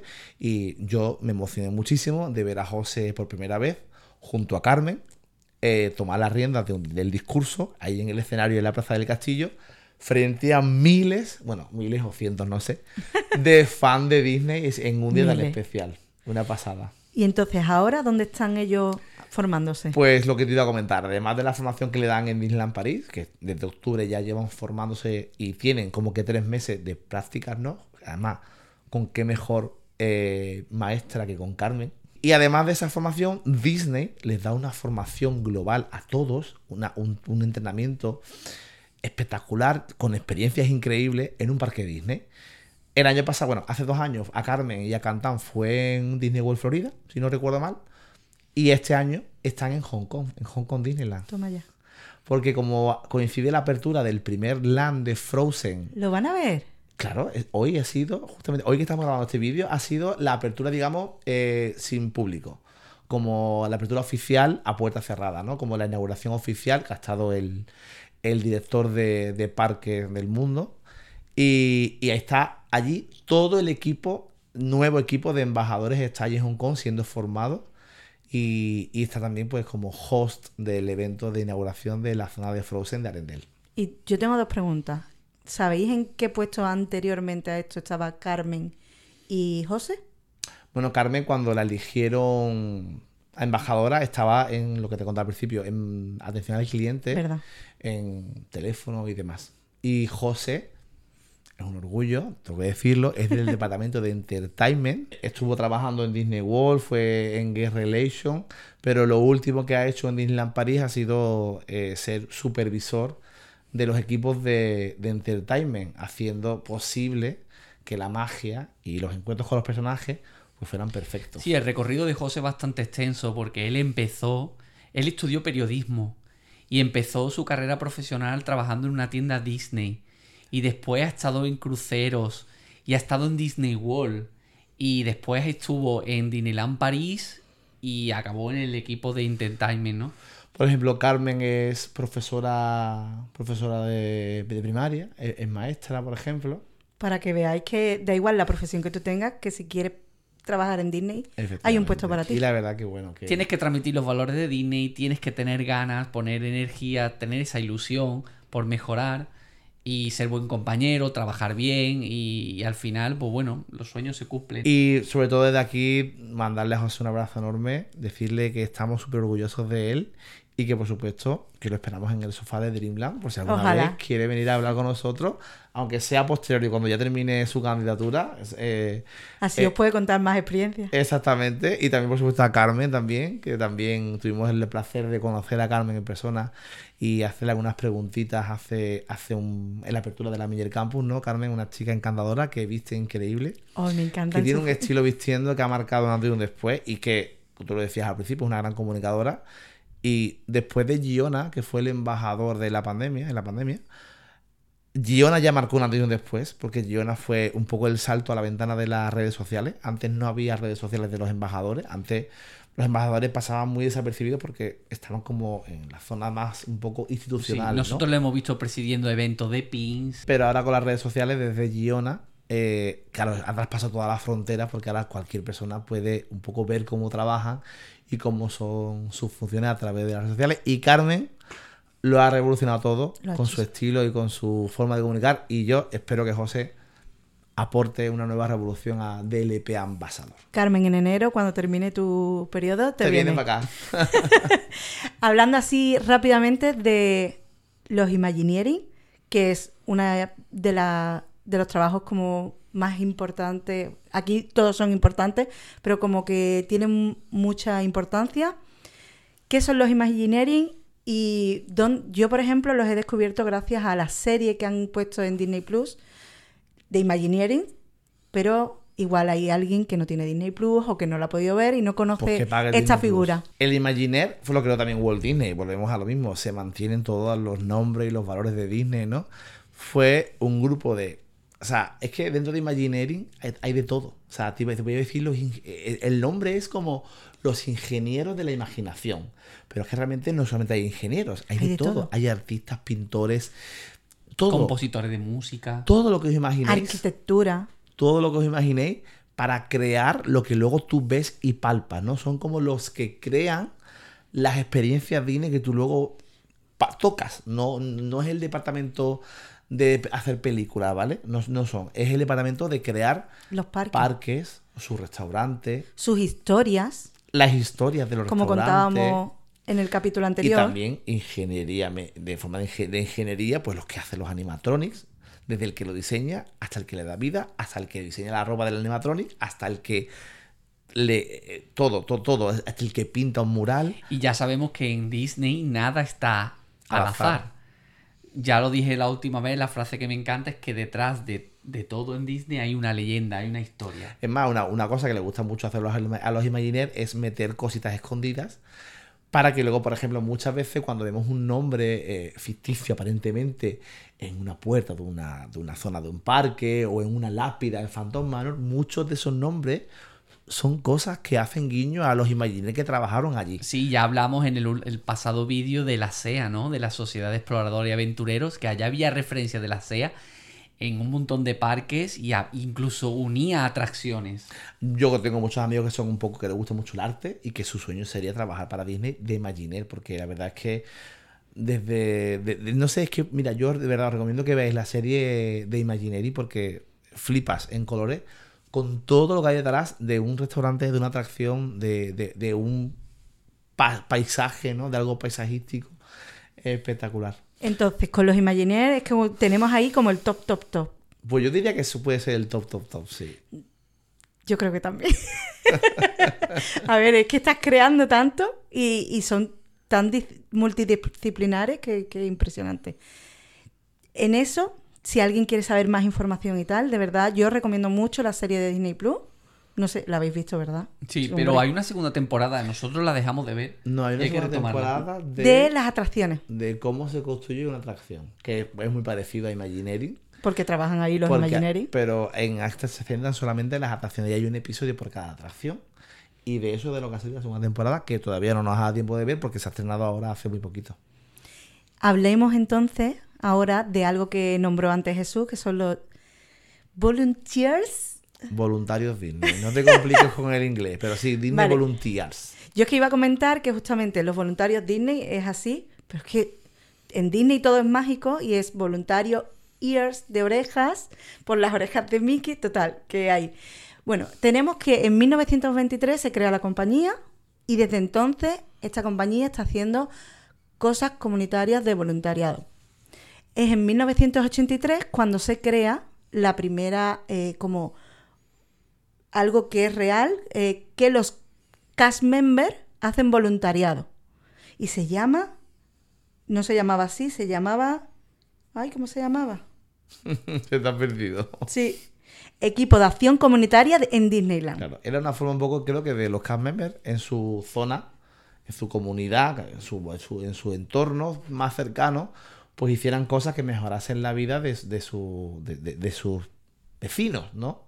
Pero son esos mismos cast members. Es decir, yo soy cast member, yo quiero ser voluntariado, me meto en Volunteers, en voluntariado de Disney, y es en 1992 cuando ya le cambian el nombre. Ah, mira, qué casualidad, cuando habló Disneyland Cuando París. abre Disneyland París, igual por hacerlo más europeo. Fíjate antes cuando había Disney Store en España, también había voluntarios Disney aquí en España y hacían algunos mercadillos solidarios en Madrid y demás. Porque, claro, había cast member en España, ya hoy en día cast member en España hay muy pocos, porque solo son los que trabajan en las Sí. oficinas, que también son cast members, que, que también son cast members los que trabajan en las oficinas, Sí, sí. todos son cast members, ¿no? Además, yo he escuchado por ahí que incluso antes del periodo de la entrada al colegio, la vuelta al cole, los volunteers eh, hacen colecta incluso para, para ayudar a las familias más desfavorecidas con el material escolar y con los libros. Por ejemplo, en Disneyland París, todos los años en Navidad, los voluntarios hacen una recogida de juguetes a los cast members de Disneyland París y ellos donan los juguetes y luego los preparan, los envuelven para durante las fiestas navideñas, pues llevarlo a niños hospitalizados o a niños de comunidades desfavorecidas o en Wow. riesgo de exclusión social. ¿Y creéis que en 2020 estos voluntarios se quedaron parados porque cerró los parques? Pues la verdad que no lo sé. Pues no. Justamente con, con todo lo de la pandemia, en el momento que cierran el parque, los voluntarios hacen eh, apoyos social y, y tal a pues a los médicos y tal, le llevan mascarillas, le llevan equipamiento. Eh, y cuando reabre el parque en verano, estoy hablando de Disneyland París, invitan a varios niños desfavorables para que visiten su- sus instalaciones. A mí eso me encanta. Porque yo soy una persona bastante social, me gusta siempre ayudar a los demás, sobre todo a los sectores desfavorecidos. Y creo que es muy importante, ¿no? Que Disney también transmita eso, ¿no? A sus empleados, ¿no? Que sean solidarios y que puedan ayudar a comunidades desfavorecidas. ¿Verdad que me parece muy bonito? Y luego verá que también para darles a ellos un reconocimiento por su labor y por, sobre todo por emplear sus horas libres en hacer un trabajo no remunerado y un trabajo un poco, pues eso, mm, altruista, eh, también les da peso en los eventos. Muchas veces, por ejemplo, en el día 100 aniversario, les dio un papel a ellos para, pues eso, para, para enorgullecer esa figura de voluntarios. Y en el desfile del 100 aniversario, una de las partes del desfile fueron no sé cuántos, si había 100 personas, no sé. Pero había un grupo grande de voluntarios, entre los que iba, por cierto, Mika, que fue otro de los candidatos que llegó a finalista en, Que nos en DLP Ambassador, que también lo conozco también de redes sociales y me cae muy bien. Hay algo que a mí me llamó mucho la atención cuando estaba buscando información y es que ayudan al medio ambiente. Por ejemplo, el censo del Gran Arrecife, eh, ahí están haciendo una investigación en la que con las fotos que tú vas allí y haces una foto y la subes, pues esas fotos las están cogiendo y las están investigando los científicos para ver cómo año tras año va cambiando ese, ese gran arrecife. Pues los volunteers han estado trabajando ahí y han estado viendo como 13.000 eh, imágenes para ayudar a esos científicos. Eso me pareció súper guay. Y en cada comunidad donde están los parques Disney, trabajan localmente para eh, su medio ambiente. Por ejemplo, en Walt Disney World están eh, trabajando con la, con la costa para que no se vaya la costa, porque ya sabemos el- los problemas que hay. Y me pareció súper guay Es todo más, eso. una de las formaciones que tuvieron los embajadores candidatos a finalistas en Disneyland París, que fue muy curioso. Es que son, lo he dicho antes, son, son los padrinos de Disney Volunteers. es que estuvieron con los Disney Volunteers eh, en no sé dónde estuvieron, en una zona, imagino que cercana a Disneyland París, haciendo el día del, creo que era el día del medio ambiente, pues recogiendo basura de una esplanada o algo de, y haciendo ese acto no de voluntario y ellos estuvieron pues acompañando a los voluntarios. Y creo que la labor como la que más se conoce es la que hacen eh, con la asociación Make a Wish. Efectivamente, que lo, tú antes decía que invitaban a, a, a niños, ¿no? Y eso lo hacen muy habitualmente, lo hacen muchísimas veces, varias veces al año. Mm, No sé exactamente eso, o sea, lo interno, lo- los procedimientos que siguen o los filtros que siguen, pero invitan a familias a Disneyland París y no solo las invitan, lógicamente pagándole todos los gastos, sino que luego ellos van, los voluntarios, como guías todo el día con esa familia, algo muy bonito. Qué bonito. Y te los encuentras con su camiseta de Disney Volunteer, con la familia, pues enseñándoles el parque, acompañándolos a las atracciones. Y además, pues el parque les hace un procedimiento especial. Porque si una cosa sabe hacer Disney bonito son los eventos. Y lógicamente, para los a los Disney Volunteer hay muchísimos eventos. Y es uno de los beneficios que tiene también member, que no hemos hablado de los beneficios. Te lo iba a preguntar ahora, digo, bueno, ¿y, qué? seguro que hay algún beneficio? a ver, yo tampoco puedo hablar mucho porque no soy cast member y nunca he tenido beneficio, pero tienen cosas muy guays que, que tú has oído o que has visto. Por ejemplo, lógicamente, ellos no pagan por entrar al parque a partir de cierta hora. A ningún parque. Ah, no, ¿No? eh, hablamos de su parque primero. O ¿Sí? sea, ellos a partir de las 2 de la tarde tienen un pase y pueden acceder por A partir de las dos. A partir de las 2 de la tarde, que es cuando se supone que el parque está ya un poquito más menos lleno, pues pueden acceder al parque y como un guest y disfrutar del parque. Si quieren ir el día entero, tienen un número de entradas eh, anuales que pueden utilizar cuando ellos quieran, dentro de los días que están permitidos, porque hay veces que tienen días bloqueados. Luego también tienen descuento, como en casi todas las empresas, tienen un descuento en los servicios y los productos de Disneyland París, que también ellos pueden disfrutar. Tienen una tienda. Eso es muy guay, eso, eso es el sueño de Eso- cualquier Tienen fan. una tienda que se llama, aquí en Disneyland París se llama Jessica, en Disney World no sé cómo se llama, pero tiene también nombre. No sé cómo se llama. Y es una tienda donde ellos pueden comprar merchas más barato. Normalmente son merchants que a lo mejor está un poco ya. que no, que no es factible para ser vendido al guest. Porque, bueno, como los outlets, ¿no? Es como un outlet. Pero está muy guay porque a ellos- Y además también les venden allí merchants exclusivos que hacen colecciones de cast Eso- members. Exactamente, lanier, sudaderas, gorras, todo es solo para cast members. Sí. Y a los coleccionistas.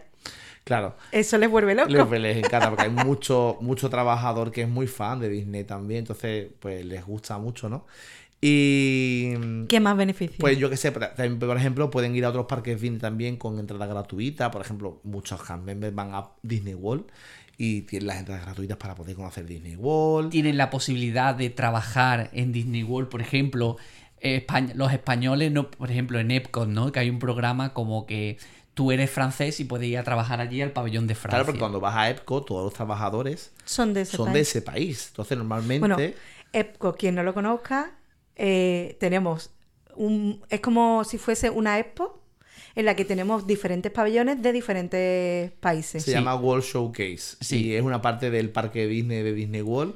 Y es como una feria de exposiciones. Sí, y es donde puedes comer comida típica de ese país, donde puedes disfrutar de la cultura del país, porque los cast son de ese país, porque es como un programa de intercambio. Y todo es con la arquitectura de ese país. Exactamente, Y, donde hay personajes Disney en cada pabellón, porque por ejemplo en Alemania está Blancanieves, en Inglaterra Francia- está Alicia, en Francia Bella. en Francia Bella. Y es muy común ver cast members de Disneyland Paris trabajando en el pabellón de Epcot de Francia, porque es una forma de intercambio, de que también ellos vivan otras experiencias, intercambien, eh, no, sé- no sé, aprendan otra forma de trabajar y, y luego, pues bueno, puedan ir como eso, un programa de intercambio. Los españoles no tenemos esa posibilidad. o po- posibilidad. José Alfaro, cuando fue a Disney World a trabajar, fue a Guest Relation, que es como el City Hall, pero porque España no tiene pabellón de Epcot. Y luego también tienen unas noches y unos eventos especiales, el Cast Life, ¿no? todo el año tienen eventos. Le hacen, por ejemplo, una, una fiesta muy chula, les hacen en Navidad, que además es muy curioso porque tú dices, bueno, se hace una fiesta para cast members, los invitan a todos, ¿quién trabaja? claro, yo creo que- ¿sabes qué hacen? Repetirla. Hacen- el año pasado hicieron tres fiestas de cast member.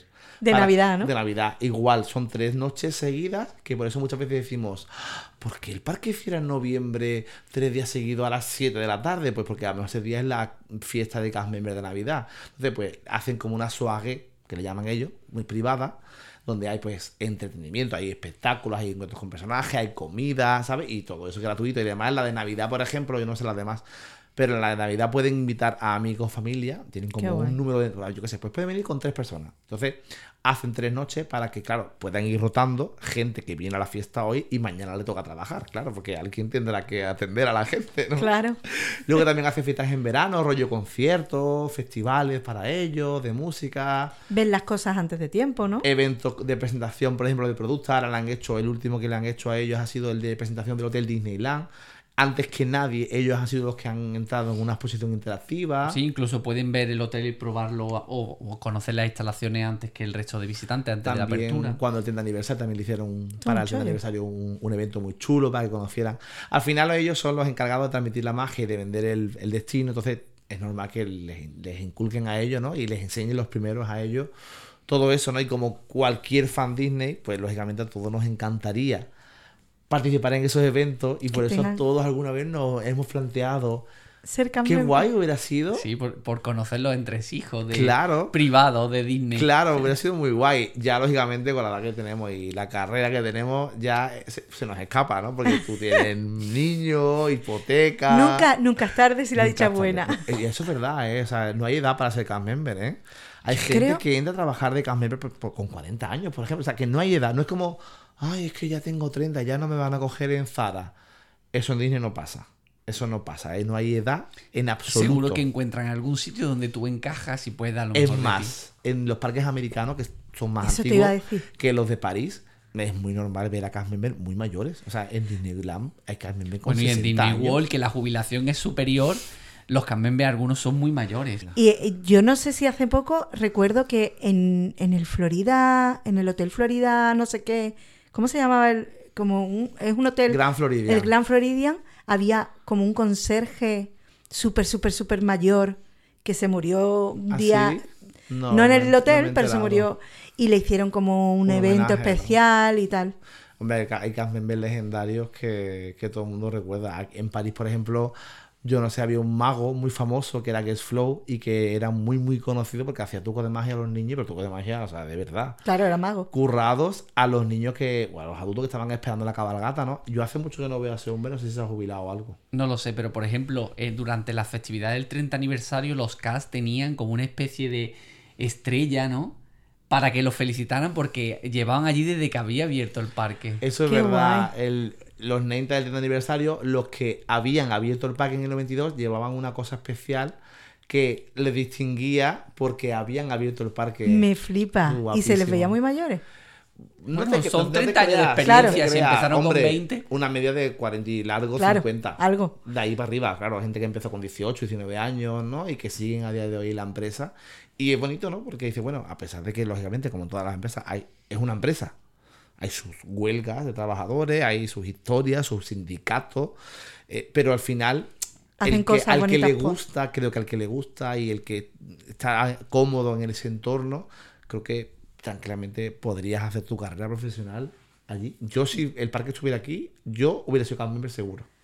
Lo tengo clarísimo. Yo también. Si el parque estuviera a a unos En Jerez. 400 kilómetros de, en- de mi casa, como muy lejos, yo hubiera sido cast member seguro. Y por ejemplo, a esas personas que le pusieron su estrellita, cuando tú llevas mucho tiempo en trabajando para Disney, ¿hay algo especial? Justamente ahora vi un evento que se llama Gran- Le- Walt Disney Legacy Award o algo así, que es una forma de reconocer a los cast members que llevan más de 10 años.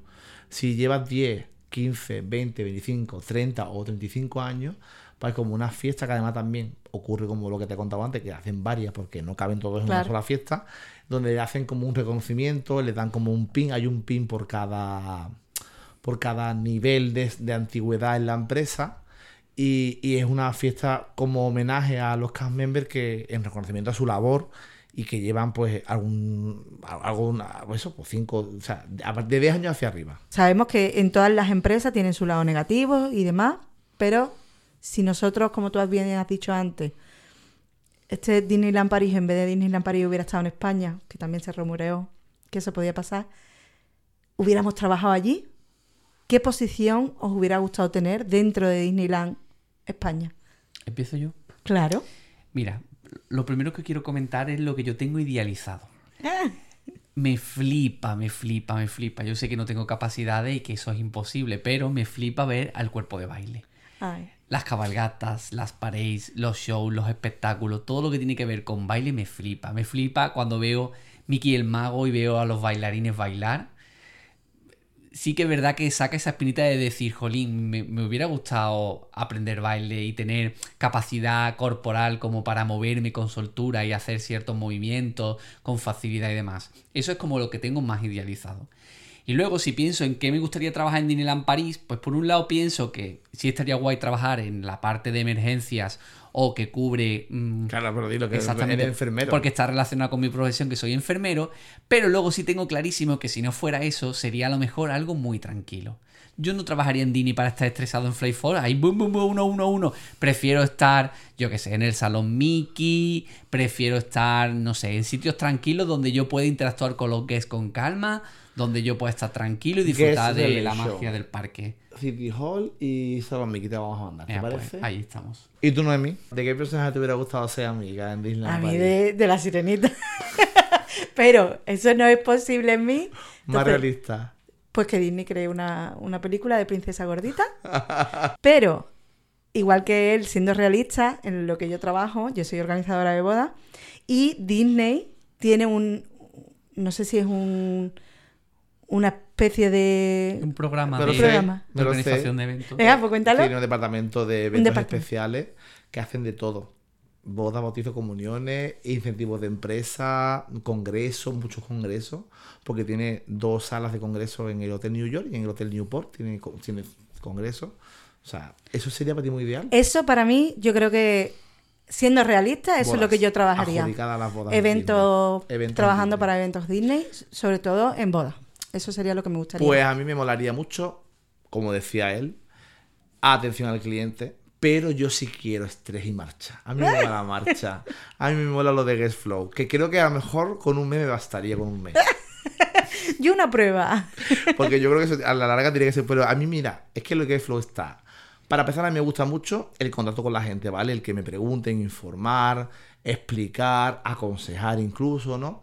Pero luego me flipan las cabalgatas. Lo sabéis. Y es que yo me moriría, imagínate todo el día trabajando con la cabalgata. Cabalgata para arriba, cabalgata para abajo, o con los personajes, ¿no? Y nosotros bailando en la cabalgata. Me fliparía, me fliparía. Además, hay Guest Flow que lo dan todo Sí. y que se lo pasan muy bien y forman parte un poco, o sea, no del show, pero sí que forman parte un poco de la animación de ese momento. A mí me encanta cuando un Guest Flow y está la gente aburrida esperando media hora, se pone a hacer palmas o se pone a hacer la ola. O bailar a los niños. ¿Sabes? Entonces está guay porque la gente se lo pasa viva. El otro día también vimos a alguien que estaba como sacando, o sea, había un guest flow en el fin aniversario sacando a las niñas que iban de princesa a bailar en mitad de la calle con él y están estos bailando. Qué guay. Muy guay. Me molaría mucho de guest flow, pero creo que me cansaría porque tiene que ser muy estresante y un trabajo duro. Y Sobre si todo- no otro. Sobre todo porque estás expuesto a la mm, inclemencia meteorológica, a la lluvia, al frío, a la, mm, la gente desagradable, a, A la gente quejas. borde, a las Ya. quejas. Pero bueno, cuando forma parte de tu trabajo, al final imagino que te haces un poquito de piedra, es verdad que tienes un poco que ser bastante, me pasa a mí en mi trabajo real, que ati- atiendo al cliente, atiendo las quejas y también hay veces que también Vale. tiene uno que no llevárselo a, a lo personal y un poco decir, mira, estoy trabajando, la queja no es hacia mí, es hacia la empresa, tengo que dar la cara, sonreír y que el cliente se vaya lo más contento posible. Y lanzo una pregunta. ¿Hay alguna manera de reconocer la buena labor que hacen los CAS con nosotros? Y vamos a hablar también rápidamente de lo que son los Magic Moments, que son también experiencias mágicas que los CAS nos regalan a nosotros los guests en determinadas situaciones. Y me gustaría saber si alguna vez habéis tenido algún Magical Moment. Bueno, yo voy a hablar de los eh, reconocimientos y tú de los magical moments. Bueno, podríamos contar cada uno un Magical Moment. Yo sé que esto está muy largo, pero. Primero los compliments, ¿vale? Eh, cuando os ocurra algo en un parque Disney, algo bonito, algo positivo, algo que queráis destacar, cuando queráis agradecer un magical moment de un cast member, que, que, que os haga algo especial, hay una cosa que se llama compliment, que es como... No sé cómo se traduce en español, la verdad. Es todo lo contrario a una hoja de, De reclamaciones. de reclamaciones. Es destacar a un trabajador positivamente por algo que ha hecho. Hacerlo, porque eso motiva mucho al trabajador y también ayuda a que las buenas acciones se sigan cumpliendo. ¿Qué necesitas saber? Pues el nombre del name de ese trabajador, el puesto de trabajo donde estaba y la hora y el día exacto. Vale, y tengo una pregunta. ¿Tú le puedes, por ejemplo, poner un compliment a Goofy que está en la cabalgata y ha interactuado mucho contigo y te ha hecho muy feliz? Por supuesto, puedes ir al, al City Hall y decir, mira, un compliment a Goofy en la cabalgata de tal hora, tal día. ¿Por qué? Pues porque esto, esto. Además lo puedes hacer en tu idioma. Sí. Y algo muy bonito que la gente a lo mejor no sabe es que el compliment se lo dan al cast member directamente para él. Además de llamarlo y felicitarlo y que su jefe directo pues le se ponga muy contento de que le han puesto a un trabajo suyo un compliment, le dan ese... co- O sea, hay gente que le hace dibujitos. Ah, qué ¿sabes? guay. Claro, porque eso al final es un recuerdo que se quedan ellos, ¿no? Y lógicamente eso a nivel laboral a ellos les favorece muchísimo porque es una forma de reconocer su trabajo y de motivarles a que sigan siendo así de mágicos. Y Vale. es importante que se le puede dar a cualquiera, es decir, a, a los personajes, a alguien de cabalgata, a alguien de atracciones, al, al camarero que te ha tratado súper bien y te ha ayudado, yo que sé, a cualquier cosa, al mismo de City Hall. Mira, yo tuve, la última vez que yo viajé fue el año pasado, tuvimos un problema en el que tuvimos que ir a City Hall. City Hall es, eh, está entrando en Disney a la izquierda, es como el sitio donde tú vas a, a cualquier cosa, a, a quejas, a, a compliment y tal. Entonces yo iba para quejarme de algo que me había pasado, ¿vale? Y me trató tan bien la muchacha que me atendió que yo puse mi, mi me, me ayudaron en todo lo que tenían que ayudarme y al final puse un compliment a esa muchacha Qué bonito. porque me ayudó mucho. Es increíble encontrarte con gente que te trata bien y te ayuda cuando tienes un problema en la Magic Pass y no te cargan los créditos de la comida, o gente simplemente que te recibe con una sonrisa y que te pide el pase anual en la entrada del parque, o gente que está barriendo y estás en medio y está barriendo y te sonríe, ¿no? O es que es muy fácil identificar esos momentos y nos enriquecen mucho como visitantes y hay que mm, inmortalizarlo y al City Hall y poner compliments. Y que, Mm, bueno, ¿tú vas a decir algo? Porque yo quería hablar de los Magical Moments. ya. Venga, Magical Moment. Vamos a ello. Vale, los Magical Moments son esos momentos que un cast member te hace como más mágico ese momento. Entonces, ¿alguna vez habéis vi- vivido algo así? Con todas las veces que habéis estado, Voy a habéis tenido yo. que hacer como un top 3, porque Bueno. vosotros habéis estado demasiado. Yo te- hemos tenido muchos Magical Moments, algunos han sido increíbles, pero yo cuento el último que hemos vivido que ha sido en este viaje. Yo a contar. Resulta que en nuestro último viaje a Disney, pues coincidimos allí con dos seguidores de Mormagi, amigos, Juanan y Laura Tigrilla, que son miembros de la comunidad de Mormagic, y tuvimos la suerte de presenciar una pedida en directo. Bueno, la suerte. Esto estaba todo súper preparado ya, que le ayudamos a Juana a que fuera realidad. ¿Qué fue lo más guay de todo? ¿Qué fue lo más guay de todo? Que justamente después de la pedida se nos acercó un casino y les dijo, ¿qué os gustaría hacer? Quiero tener un Magic Moment con vosotros para felicitaros por vuestro compromiso. Y les preguntó que qué querían hacer, si querían ver algún personaje, alguna atracción. Y alguien dijo en el aire, queremos una atracción, pero para todos. Y éramos 10. Bueno, pues el cast member nos hizo una atracción Un sin- como un fast como un pass. primer access para 10 personas para Big Thunder Mountain. Exactamente, para que nos montáramos todo el grupo juntos e inmortalizáramos ese momento. Y fue muy mágico. la A mí. Laura me hizo una videollamada esa noche y me lo contó. Ah, bueno, nos ofreció antes, bueno, les ofreció antes a ellos una cosa que yo ya a Juana le había dicho, que era si querían un fast pass para entrar a ver a Mickey en ese momento, para celebrar con Mickey, en el Mid Mickey, pues... La pedida. La pedida, pero era su último día y ya Mid Mickey estaba cerrado, entonces ya no podía ser Mid Mickey. Hubiera sido muy bueno que hubiera regalado una cena en, el- en un restaurante. Oh. Hombre, yo solo dije, pero no dijeron que No coló, ¿no? eso es que dijo, a ver si le voy a tener que invitar a los 10 y no, mira. hombre, yo para ello. Tiene que ser una cena en el Manhattan o algo así, hubiera sido muy mágico. Qué Pero guay. fue muy bonito.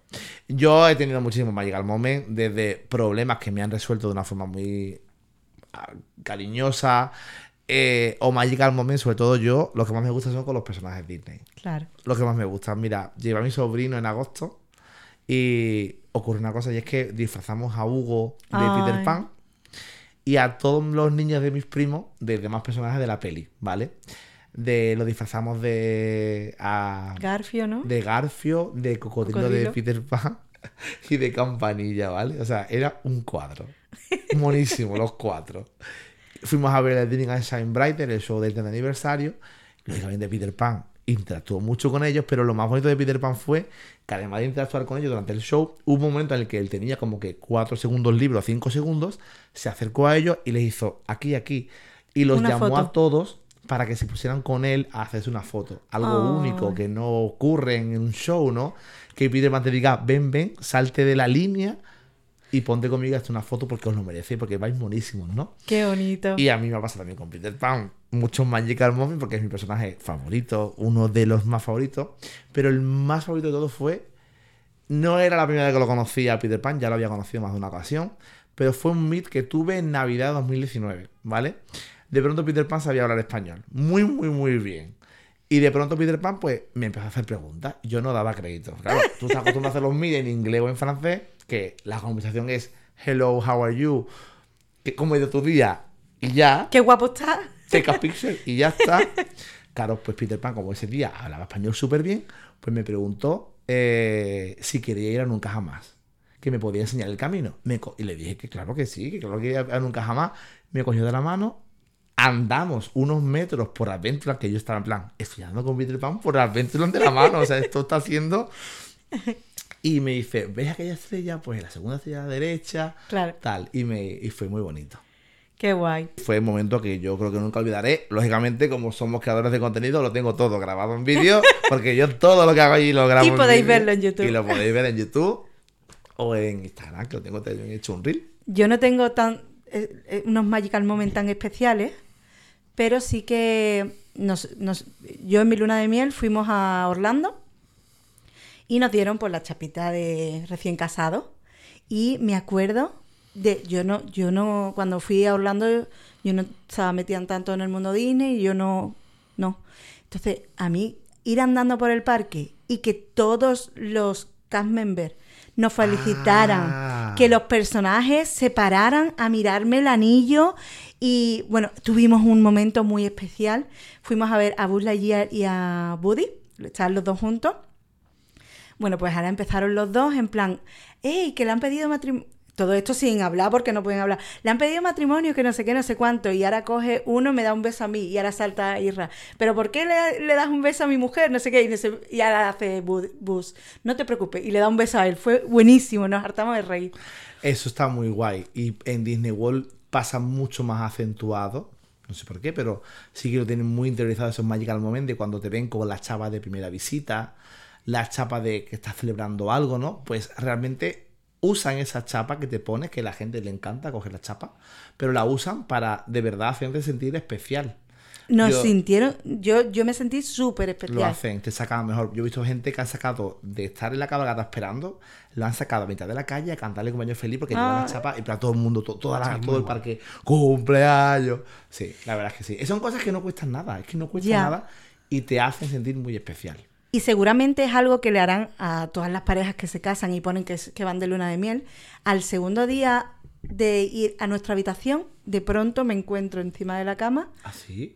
Eh, una imagen de Mickey y Minnie vestidos en plan super mono, firmadas como dándonos la entonces por nuestro matrimonio. Qué guay. Eso lo tengo yo en casa y súper Qué bonito. guay, eso no lo sabía. Que se lo habrán hecho a millones de personas, pero yo cuando llegué, que no, que no me lo esperaba. en colores. Ese es Y yo, ¡ay, objetivo. que está aquí Mickey y Minnie! También, claro, antes era más fácil sorprender porque antes no había redes sociales y esa Claro. cosa tú no la sabías. Hoy en día, con los, las redes sociales, la Todo gente, pues todo se sabe, ¿no? Pero sí es verdad que antes era como más especial porque era como más sorpresa, ¿no? Ese tipo de cosas. Bueno, pues ya para terminar este podcast, eh, lanzamos el otro día unas preguntas a la gente que nos escucha, a nuestros oyentes, preguntándoles que, eh, que a qué les gustaría o en qué les gustaría trabajar si trabajaran en un parque Disney. Y vamos a escuchar algunos de los audios así rápido, ¿no? Y vamos a interactuar, bueno, vamos a reaccionar a esos audios. Hola, soy Sole. Tengo claro que yo si trabajase en Disney querría formar parte del equipo de animación y estar siempre rodeada de personajes como mi princesa favorita Rapunzel o con Mickey Mouse. Un beso chicos. Qué guay, ¿eh? Es que animación yo es creo que que, nos tira todo. Se, se lo lleva todo. Vamos a escuchar otro. Pues a mí me gustaría ser Imaginar Claro. y poder crear cosas, e innovar cosas, construir y luego ver cómo la gente lo disfruta. Qué guay. Eso está muy guay. Ver cómo la gente lo disfruta. Sí. Muy guay. Hola a todos, soy Amanda. Pues la verdad es que mi puesto ideal para trabajar allí, en Disneyland París, sería sin duda eh, participar en el equipo de organización de eventos. Me Contigo. encantaría poder hablar con Natasha y poder proponerle un montón de ideas para el 35 aniversario y montar una fiesta, Para una fiesta muy guay Ah. y sobre todo dedicada a los guests que al final somos los que vamos allí, los que tenemos la ilusión por estar allí y los que nos ponemos las expectativas muy altas y luego no se llegan a cumplir. Entonces es verdad que me encantaría poder hacer algo muy chulo allí. Un besito a todos. Qué guay. Amanda eh, se dedica a algo de los eventos. Pues la verdad que no lo sé, no estoy seguro. La conozco, pero no estoy muy seguro. Igual podríamos hacer algo. Fiti fiti. Bueno, ¿qué os ha parecido? Guay, ¿no? Yo creo Sí. que para la semana que viene ya podemos adelantar un poco cuál va a ser la temática del siguiente podcast y también lanzar una pregunta.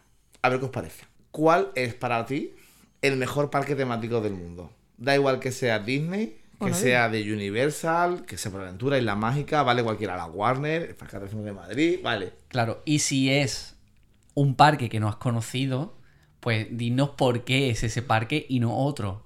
El mejor. Queremos saber cuál es el mejor para vosotros y por qué.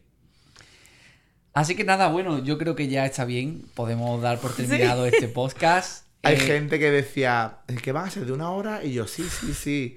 Al final de una hora y media. Pero bueno, es que nos enrollamos como que, ¿eh? Hemos abarcado un tema muy bonito, muy importante, que es los creadores de magia dentro de los parques Disney. Si alguna vez has pensado que querías trabajar en un parque Disney y no te ves capaz de hacerlo, te invitamos a que lo intentes. Porque los sueños se hacen real- realidad y no por azar, sino porque uno los trabaja, los madura, los madura y luego se cumplen. Si queréis postular para trabajar a Disney, os vamos a dejar en la descripción de este podcast y aquí también, los que lo veis en YouTube en vídeo, un banner con la página web de Disney Careers, que es la página donde podéis postular, enviar vuestro currículum y revisar las ofertas que hay cerca de donde vosotros vivís. Y si tenéis la oportunidad, ver los dos vídeos que tenemos dedicados, a- creo que son tres vídeos los que tenemos dedicados a los cast members. Y por supuesto, si después de ver este podcast os animáis a postular, os cogen y llegáis a trabajar para Disney, mandadnos un mensajito o un email, ¿verdad? Contádnoslo, por Contadnos la favor. experiencia para que cuando vayamos a Disney pues podamos conocer en persona. Qué guay. Me encanta. ¿Te imaginas que alguien, bueno, a vosotros ya va a pasar, pero a mí no, que alguien por escuchar este podcast ¿Se anima? se anima seguro y, que sí, tú- y yo trabaja? estoy seguro de que sí. Estoy convencido. Por favor, si, si eres tú, escríbenos, llámanos. O mándanos un algo. audio y nos lo cuentas. También. Bueno, pues nada chicos, gracias por acompañarme, Noemí. Nos vemos la semana que viene, ¿no? Gracias Jesús por una semana más aquí en Dreamland. Y la semana que viene pues un poco hablaremos de parques temáticos en general, no solo de Disney, atención. Y haremos como una comparativa entre diferentes parques temáticos del mundo para que tengamos como una visión aún más amplia de lo que ya hemos hablado hasta ahora. Pues nada, nos vemos. Chao.